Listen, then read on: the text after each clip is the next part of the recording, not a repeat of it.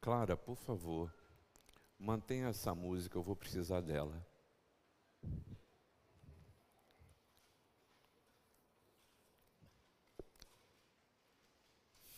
Irmãos, hoje de manhã estaria com nós, conosco, o reverendo André Esteves. Contudo, um problema de saúde na sua família, ele mora em Miguel Pereira, é, impediu que ele estivesse conosco.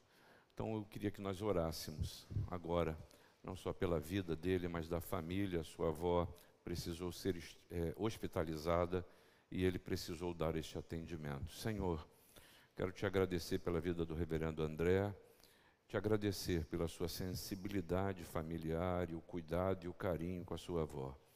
Ordena, Senhor, a tua bênção sobre esta serva, ser com os médicos, com os procedimentos, para que tudo redunde em saúde física. E assim, Senhor, teu nome seja glorificado também nesta hora. É a nossa oração no nome de Jesus. Amém. Vamos abrir as nossas Bíblias na palavra de, de, de Paulo a Timóteo, 1 Timóteo, no capítulo 3. Eu vou ler os versículos de 14 a 16. 1 Timóteo 3, os versículos 14 a 16. Diz a palavra do Senhor: Escrevo-te essas coisas, esperando e ver-te em breve, para que, se eu tardar, fique cientes de como se deve proceder na casa de Deus que é a igreja do Deus vivo, coluna e baluarte da verdade. Evidentemente, grande é o mistério da piedade.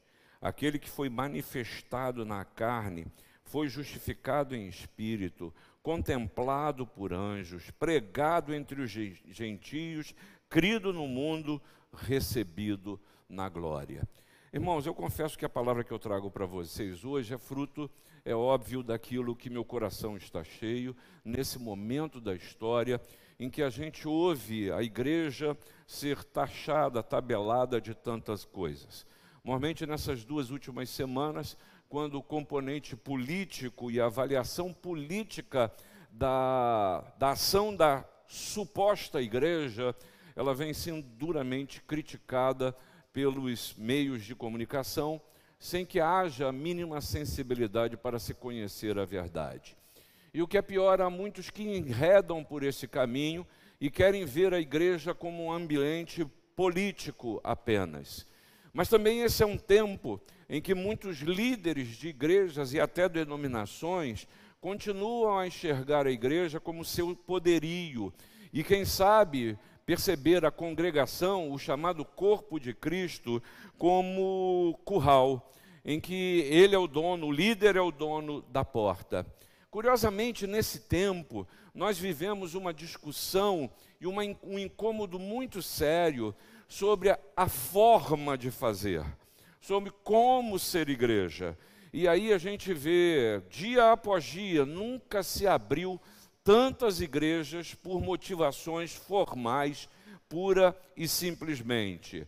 Ah, sem que tenha um cuidado com o verdadeiro conteúdo do que precisa ser ou do que é uma igreja. É óbvio que meu coração é tomado nisso nesse momento também, porque vivemos esse mês o aniversário da igreja e não temos como, eu não consigo não pensar na nossa igreja é, especificamente há uma grande, é, talvez até uma certa inconformação, quem sabe o incômodo das pessoas, assim querendo que a igreja seja alguma coisa, que a igreja faça alguma coisa, que a igreja tenha um novo programa, tenha uma nova forma, tenha uma nova estrutura, tenha um novo discurso, tenha um novo foco de atuação. E muitas vezes essas colocações elas se dão pela percepção social, não necessariamente por aquilo que a Bíblia estabelece. E eu quero dizer para você que o que eu quero dividir para você não é justificativa de incompetência, não pode ser recebido como uma tentativa de validar aquilo que a gente faz porque a gente faz, porque sempre fez e foi sempre assim e precisa continuar assim, como se a gente quisesse validar o status quo pura e simplesmente. Também não, não quero que você receba essa palavra como uma mensagem de terra arrasada, em que a gente precise derrubar tudo que foi feito nessa história e começar de novo. Quem sabe apagar as luzes, pintar as paredes de preto, fazer um lindo sistema de, de iluminação para o templo, como se isso fosse transformar o conteúdo da sua crença, como se isso fosse aprofundar o seu conhecimento da palavra de Deus. Eu quero dizer para você que no meio dessa confusão em torno da igreja, a gente precisa entender o que é verdadeiramente ser igreja, e Paulo está dizendo aqui, ensinando a seu filho na fé, Timóteo, como se deve proceder na casa de Deus. Por quê?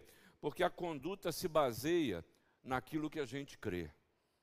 Naquilo que a gente crê. Eu e você, a nossa maneira de ser, a nossa forma de ser, ela é consequência daquilo que nós cremos. E aí eu não quero ser exaustivo, mas eu preciso que você entenda que na própria Bíblia nos dá elementos para entender que isso não é, um, é momento, não é agora. Isso vem na história da igreja.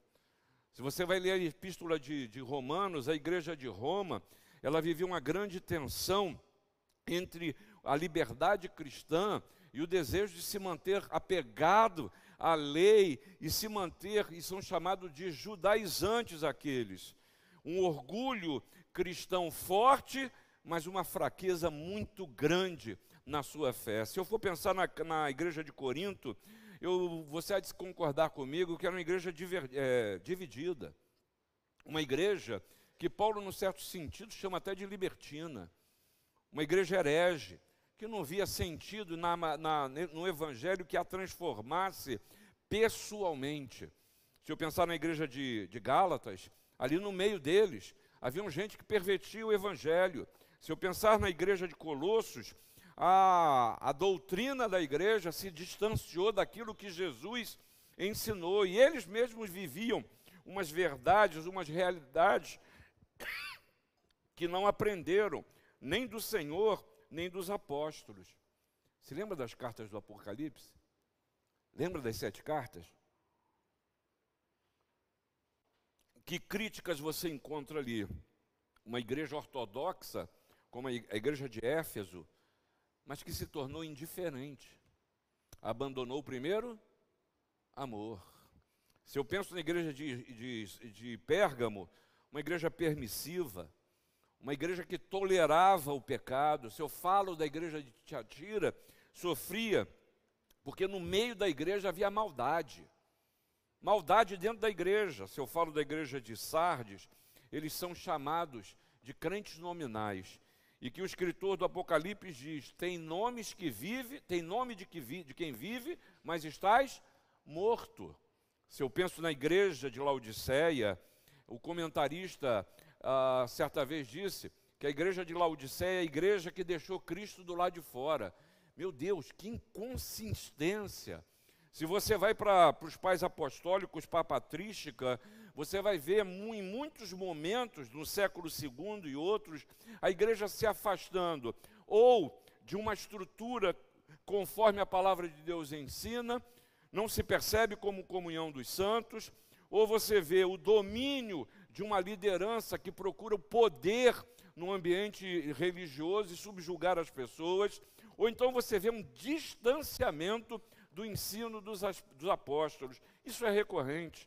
Se a gente chega na Idade Média, você vê que a igreja procura o primado de uma igreja sobre todos, de, uma, de um líder sobre todos, em que hoje é uma grande tentação também em nosso país nós nos entendermos como evangélicos em busca de primazia sobre a palavra de Deus, de primazia sobre uma liderança política tra travestida de religião travestida de religião. E aí, irmãos, nós chegamos à, à reforma que tentou voltar ao início, aquilo que foi feito como chamada igreja primitiva. E você tem esse texto aqui, de Paulo. Paulo está falando de duas coisas que, em todos os exemplos que eu lhe dei aqui agora, você vai encontrar os dois problemas. Nessa epístola que Paulo traz a Timóteo. O primeiro é o problema daquilo que se chama de heresia na igreja. E heresia é um termo que a gente às vezes acha que são das grandes coisas, mas não é. Esse termo quer dizer o quê? É tudo aquilo que se afasta do correto ensino da palavra de Deus. Então, fundamentalmente, eu e você, se não tomarmos cuidado, temos a tendência de sermos hereges. Essa é a primeira coisa que Paulo chama atenção. E a segunda coisa, é preciso cuidado com a liderança da igreja e com a estrutura comunitária. E no versículo 3, no capítulo 3, o versículo 15 que eu li aí para você, a pergunta de Paulo é, a colocação de Paulo é: como proceder na casa de Deus? E nesse, né, nessa epístola, ele está primeiramente, como eu te, te disse, preocupado com a estrutura da igreja. Por isso que no capítulo 5, ele fala da qualificação daqueles que governam e dos que ensinam na igreja. Cuidado com esses. Cuidado com esses. E é preciso refletir mesmo sobre isso. Por quê? Porque os desvios saem ou muitas vezes se originam naqueles que estão liderando. E aí, nesse sentido, nossa igreja, a nossa Constituição é muito clara quanto à vocação, que é um chamado interno de Deus, mas que precisa ser confirmado pela comunidade. Ah, quantas vezes você não vê pessoas desejosas de cometer a mesma heresia, o mesmo pecado, que no livro de Atos nós conhecemos como o pecado da simonia. Foi aquele que viu o poder de, do, dos apóstolos dizer: Eu quero ter esse negócio também. Eu quero fazer a mesma coisa. Ah, eu quero também. Eu quero ser, ser um pastor e não é reconhecido pela comunidade, ou até consegue ser. Até consegue ser. Mas os seus atos, as suas palavras, a sua, o seu jeito de, de pastorear, demonstram que estão muito longe da vocação. E eu não estou trazendo juízos sobre quem quer que seja, porque quem pensa estar de pé, veja que não caia. Mas Paulo está chamando a atenção disso. A qualificação de bispo, de anciãos, de diáconos, ou seja, a qualificação é, necessária e que precisa nos submeter a todos, que a gente precisa ler aquilo constantemente, para pensar, para refletir na nossa fraqueza e na necessidade de proceder corretamente na casa de Deus. Por quê? Porque nós vamos ver a quem nós precisamos estar submisso, submissos. Segunda coisa que Paulo destaca nessa sua epístola é a ênfase na ortodoxia doutrinária. Em todos os exemplos que eu lhe dei aqui agora, de, dessas igrejas, você pode perceber exatamente a tentação de nos afastarmos da palavra de Deus, de vivermos aquilo que alguns chamam de o discurso do novidadeiro, né? aquilo que quer a, as, as novas experiências pelas novas experiências, sem pensar no conteúdo da fé, sem pensar se estão em conformidade com a palavra de Deus. Paulo está enfatizando a sã doutrina, ah, falando sobre a salvação que Deus nos oferece através de Jesus, falando em graça, falando em misericórdia, falando em favor imerecido, e não, quem sabe, pelos meus méritos, como muitos acham nesse tempo, ou pela quantidade de dinheiro que eu dou para Deus, né, que eu cedo para Deus, quem sabe eu queria ser, ser visto como alguém muito espiritual ou especial. Por isso, Paulo, nessa epístola, ele apresenta suas, suas credenciais e imediatamente passa a exortar a Timóteo que se apegue tenazmente a uma fé que seja ortodoxa na palavra de Deus. E ele faz uma completa e cabal confissão. Fiel é a palavra e digna de toda aceitação. Segundo, Cristo Jesus veio ao mundo para salvar os pecadores, dos quais, diz Paulo, eu sou o principal, porque todos pecaram e carecem da glória de Deus, de Deus. Não há santo um sequer. Eu quero dizer uma coisa para vocês.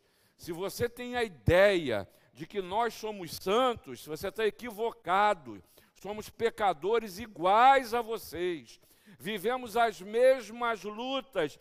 E se você tem a visão, e você que nos assiste, tem a visão de que quem fala para você da parte de Deus é um pastor, é um bispo, é um líder, você está equivocado. Que Deus nos use como seus instrumentos, mas o Espírito Santo ele fala é com você que reconhece a Jesus como seu Senhor e seu Salvador. Ah, irmãos, nós vivemos um tempo que nós precisamos mais de crentes de Bereia. Sabe quem são esses crentes? é aqueles que diz a palavra de Deus, acho que em Atos, não é isso, Célio? É em Atos. Que era o seguinte: esses crentes ouviam, depois iam ver na palavra e meditar para ver se aquilo que ouviram era isso mesmo. Era isso mesmo. Mas é ouvir a palavra, não outras vozes. Porque maldito o homem que confia no homem. Ah, irmãos, eu quero incomodar você nesse tempo de aniversário da igreja. Que Deus nos faça aprofundar o nosso conhecimento, primeiramente nele, mas também na Sua palavra. E a colocação de Paulo é o tema que eu quero trazer para você aqui hoje. Como se deve proceder na casa de Deus. Pode referir-se isso tanto ao caráter como à vida de uma pessoa. E a primeira coisa que Paulo nos, é, nos expõe é que a igreja ela só tem um fundamento, só tem um fundamento, que é Cristo Jesus. É Cristo o fundamento. Quem é o dono da igreja? É Cristo Jesus, ele é o cabeça da igreja. Qualquer outro poder na igreja precisa e está subordinada a Jesus Cristo. Qualquer coisa que você veja diferente disso é heresia, é erro, foge da palavra do Senhor. E nesse sentido, a estrutura da igreja está subordinada a Cristo. A Leonardo Boff disse uma coisa que eu creio piamente. Sabe qual é a prova da igreja do nosso tempo? É ser a igreja instituição. Essa é a prova da igreja, é a prova do poder, é a prova de ter capacidade, é a prova de ter condições, porque até Constantino, a igreja não viveu essa tensão, porque era uma igreja perseguida, era uma igreja que se reunia nas catacumbas, é uma igreja, era uma igreja que não tinha oportunidades, nem grande era, a verdade é essa. Mas liberta da perseguição, a igreja vem sendo tentada ao longo dos séculos. E a tentação da igreja é o seu status quo. É o seu status quo. A igreja, a gente precisa se reconhecer em todo o tempo. Estando sentado em bancos lindos de madeira, num ambiente tão bonito como esse, confortável, nós precisamos lembrar que nós estamos subordinados a Jesus não a valores temporais, não a valores que, como diz o hino da, da mocidade, né? O tempo muda, mas Cristo não. Importa que preguemos a salvação. A salvação. A gente precisa se reconhecer que nós estamos unidos sob o senhorio de Jesus. Só para te dar uma, uma, uma, uma noção, no começo do século XX, haviam 1.900, cerca de 1.900 dominações, denominações ah, cristãs. Pois hoje já passa de 30 mil. De 30 mil. E aí eu pego e pergunto a você: o senso de corpo de Cristo aumentou? O senso de unidade cresceu. A consciência de que estamos evangelizando o mundo, ela tem tomado mais gente. Muitas vezes a gente até questiona. Se a gente realmente precisa investir em evangelização, em missões, porque eu não sei em que ponto nós passamos a ter ou ser tentados a viver um evangelho que é de consumo, que é de consumo. Eu venho à igreja hoje, você recebe uma, uma mensagem instrumental maravilhosa, você recebe uma mensagem musical coral abençoadora. Também, se não for, a gente chega e diz assim, né? Coral hoje foi mais ou menos, Maurício. Podia ter melhorado. Eu percebi ali um, um pi menos delta mais alfa ali naquela história, né? E aí você chega, senta, e você está aí. Você já viu comentarista? Conhece comentarista de culto? Tem comentarista de futebol, não tem? Mas hoje também tem comentarista de culto. Tem. Comentarista de culto. Que faz uma análise. Por isso que a gente faz questão de dizer que culto a gente não assiste. Ou a gente presta ou não presta culto. Mas a centralidade de Jesus, ela precisa ser considerada em todo momento. E aí, meu irmão, minha irmã, Tá? É um excelente instrumento de análise para a sua postura dentro do culto. Está aí um excelente instrumento de análise para tudo aquilo que você ouve. E eu estou dizendo para você, não é só pela televisão, fora da igreja ou em outra igreja, não. Mas aqui na sua igreja também. Aqui também. A centralidade de tudo que a gente faz precisa estar no Senhor Jesus. A gente precisa se reconhecer como um em Cristo. E as igrejas no Novo Testamento, elas não tinham uniformidade de culto, nem de estruturas, nem sequer uma teologia uniforme. Mas a gente precisa reconhecer que não é disso que a gente está falando. Estar centralizados em Cristo Jesus não quer dizer que a forma é a mesma. E eu dou graças a Deus que vim para essa igreja e encontro uma igreja que, em termos de forma, ela é plural. Ela é plural. Deus nos dá a bênção e benefício de ter musicistas aqui de primeira ordem. Né? Temos uma, uma Inês, uma Estela, uma Clara, um Miguel, todo mundo com sólida formação, erudita, que caminham também pelo meio, pelo meio chamado mais gospel. Temos quatro bandas que funcionam, que trabalham aqui dominicalmente na igreja. Louvado seja Deus! Cantamos hinos, cantamos cânticos, não temos dificuldade com isso, pelo menos que eu percebo até agora, né? Não temos dificuldade com isso, porque o problema não é a forma. O problema é se tudo aquilo que a gente faz está centrado na pessoa de Jesus Cristo. Mas Paulo vai em frente. E além de nos mostrar isso, há uma segunda coisa que ele nos ensina: que a igreja é o sustentáculo da verdade diante dos homens. Da verdade. Observe que Paulo não fala em alicerce. O alicerce da igreja é Cristo. Mas a igreja é coluna e baluarte. O que, é isso? A igreja provê suporte a, suporte para a verdade. exatamente através do seu ministério que a verdade é preservada e é difundida.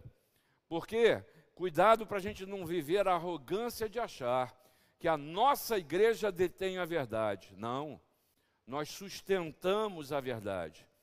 E há dois erros no passado que se cometeu nesse assunto. Primeiro é o seguinte: ah, só nós aqui temos a verdade. Só nós. É uma arrogância que eu vou te dizer. Mas olha, isso aconteceu no passado e está acontecendo hoje.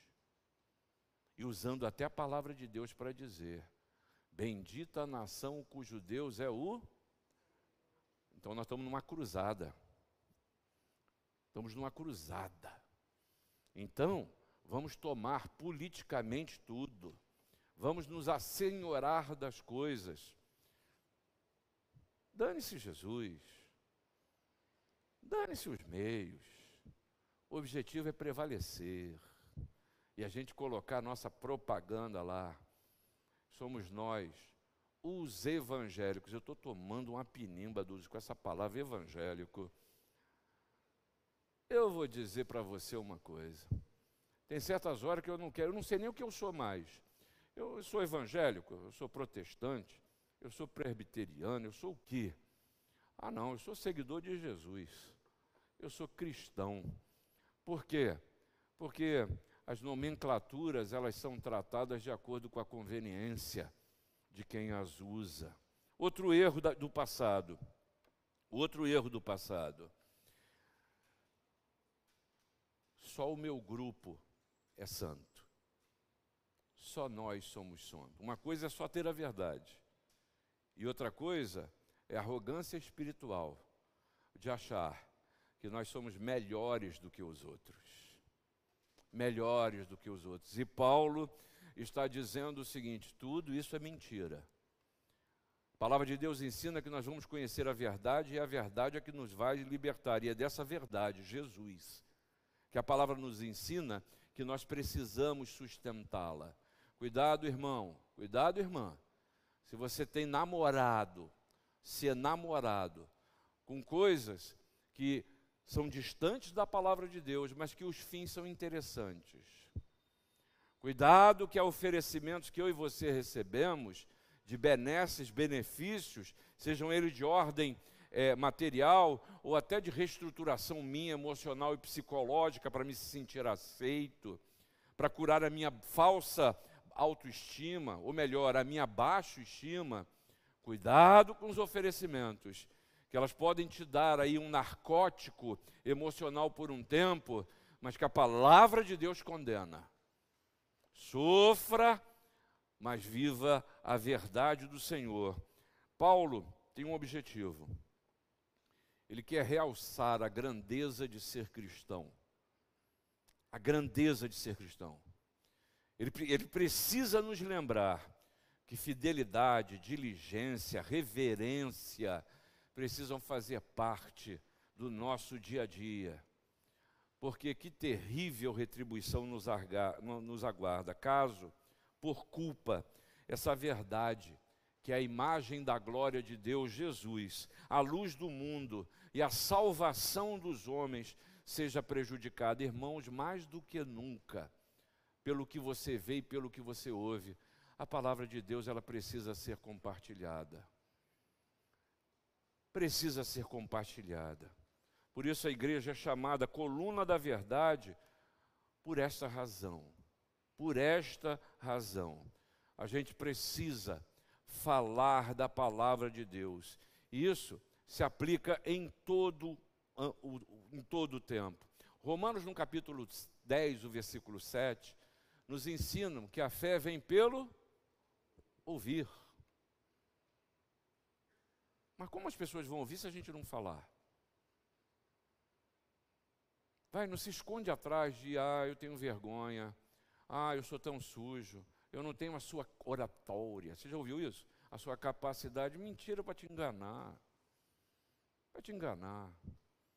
As histórias mais abençoadoras de conversão é aquela quando você está do lado de uma pessoa e você sabe da história, e você sabe como abençoar, e você sabe como Jesus pode abençoar aquele quadro. É só isso, mais nada. A gente não precisa ter um curso de graduação, pós-graduação, doutorado em evangelização. Tem esses cursos por aí. Que a gente precisa falar, a boca é o que precisa falar do que está cheio, o coração.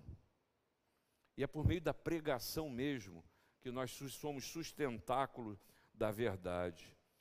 Porque é um erro mortal para a igreja. É transferir o conceito de verdade para as pessoas. Cuidado, não é isso. Quando você diz que somos nós que precisamos, vocês são pastores, vocês estão, os dois estão se preparando para isso. É como se você dissesse que a verdade está com a gente. E não está. A verdade é a palavra de Deus encarnada em Cristo. E aí a alusão à verdade traz à mente de Paulo um hino. É um verdadeiro hino pelo conteúdo dessa letra que aqui está. Aquele que foi manifestado na carne, foi justificado em espírito, contemplado por anjos, pregado entre os gentios, crido no mundo, recebido na glória. Isso é um hino, gente. Isso é uma música, sério. Era uma música cantada. E a gente precisa se lembrar disso. A verdade é que as igrejas de toda parte precisam sustentar e proteger esta, ainda mais nesse tempo que a igreja vem sendo atacada. E atacada. Por quê? Porque a gente precisa dizer ao mundo que a igreja não somos, nós não somos uma instituição pura e simplesmente. Aqui é o povo de Deus reunido em torno do seu Senhor Jesus, querendo crescer na palavra, uma verdade que transforma vida. Mas finalmente Paulo está nos ensinando que a gente precisa viver o cuidado pastoral da igreja. E sabe como é que é o nome disso? Cuidado pastoral da igreja? Sabe como é que você cuida pastoralmente da igreja? Isso é piedade cristã. Piedade cristã. E nesse sentido, irmãos, a gente precisa cuidar uns dos outros. Cuidar uns dos outros. Tem muita gente se sentindo solitária aqui dentro. Não vou falar de outros lugares, não, é aqui dentro. Gente que está precisando ver reanimada a sua fé. Nesse tempo de pandemia, você sabe muito bem, nós nos isolamos. E eu ouso dizer para vocês que há pessoas que estão tendo dificuldade de voltar para a igreja. E estão isoladas. E aí eu quero dizer uma coisa para você, desabafo, agora é desabafo, tá? Não liga para mim pedindo, pastor, procura fulano, porque a minha, minha resposta para você é, você já procurou? Eu não tenho dificuldade em fazê-lo, não.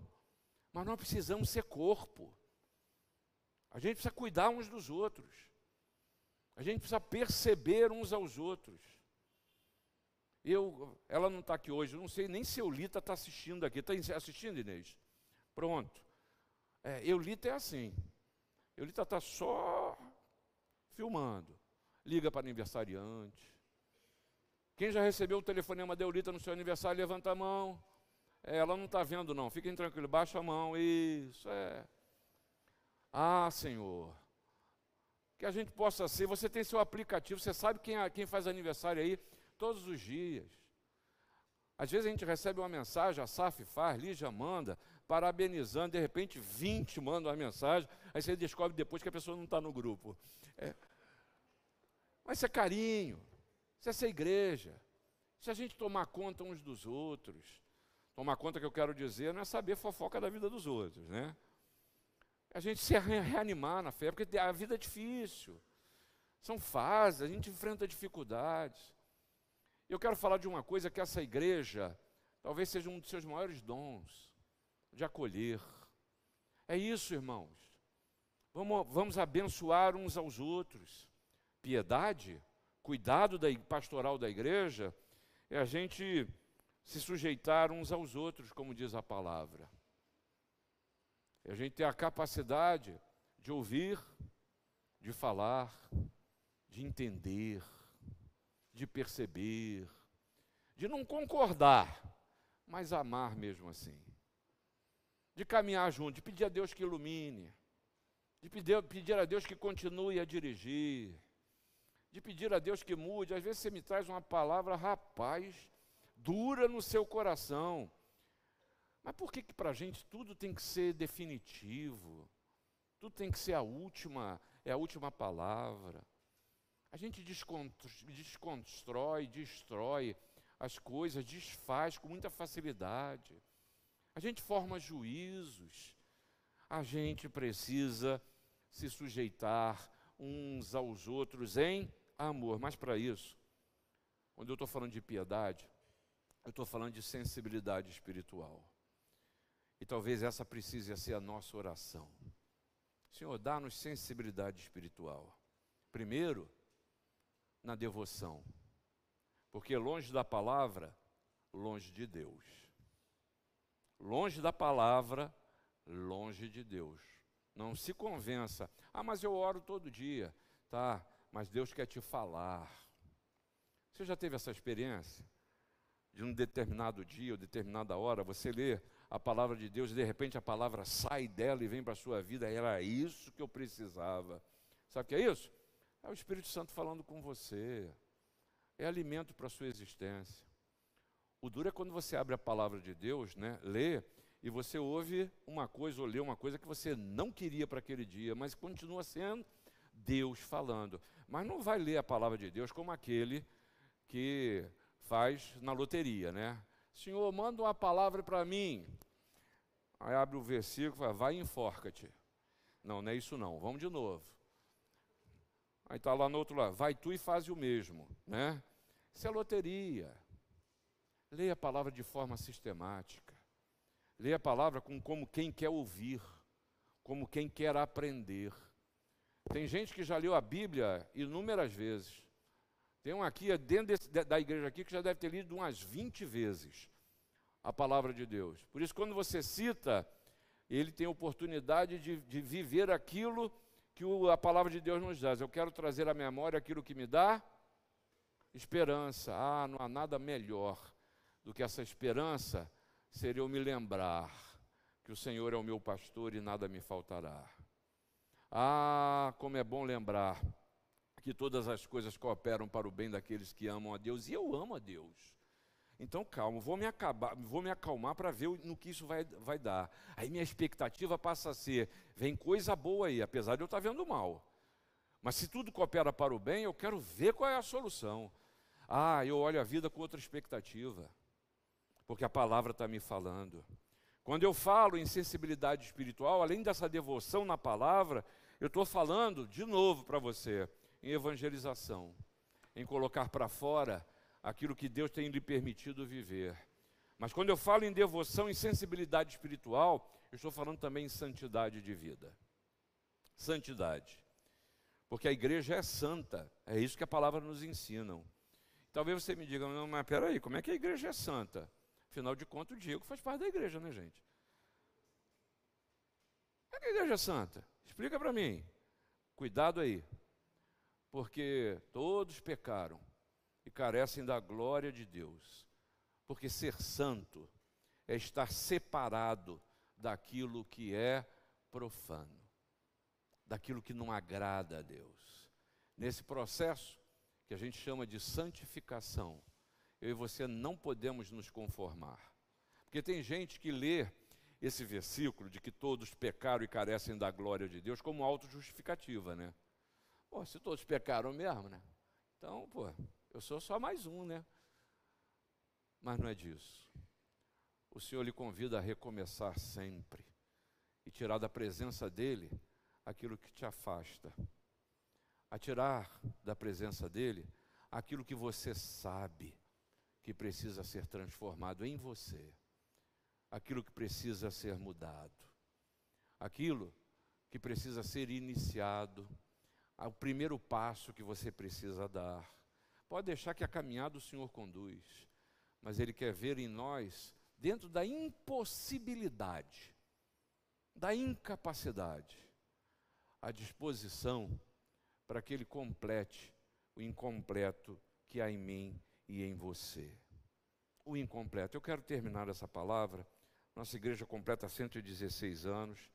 Tenho certeza de que a, o que a manteve em pé até aqui não foram pastores, líderes, as famílias que passaram, não foi o, o sustento financeiro, porque tudo quem dá é o Senhor. Mas seguramente o que a manteve viva e o que há de manter para os próximos 116 anos, seguramente, é a certeza de que a igreja tem um centro existencial na pessoa e na mensagem de Jesus Cristo. Ele é fundamento, ele é modelo ele é o único mediador, Ele é o nosso Senhor, Ele é o nosso Salvador, Ele é a nossa pregação, Ele é o nosso culto. Nosso tudo que nós fazemos é e precisa ser centralizado na pessoa de Jesus. Nesse sentido, ninguém pode esperar da igreja o discurso moral, o discurso religioso, uh, no sentido pura e simplesmente do, de exercer preceitos religiosos esvaziados da presença de Jesus. Não esperem um discurso político, de alta ajuda, a conformação ao seu discurso e às suas ideias. Jesus é o nosso referencial e ele é a verdadeira mensagem. Nós não nos baseamos em nenhum outro nome que não seja o nome de Jesus. Não se esqueça, irmãos, que o que continua a sustentar essa igreja é a verdade. A igreja não é uma associação, um grêmio, um clube, um partido. O objetivo da igreja não é nos fazer sentir bem ou nos trazer sensações fugazes de satisfação.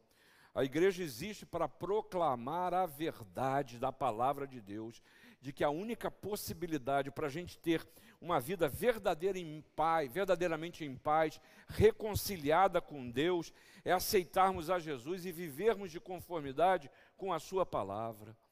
O que tem sustentado essa igreja, finalmente, é fé. Fé. Uma espiritualidade que precisa nos levar a ter e a desenvolver a nossa sensibilidade espiritual.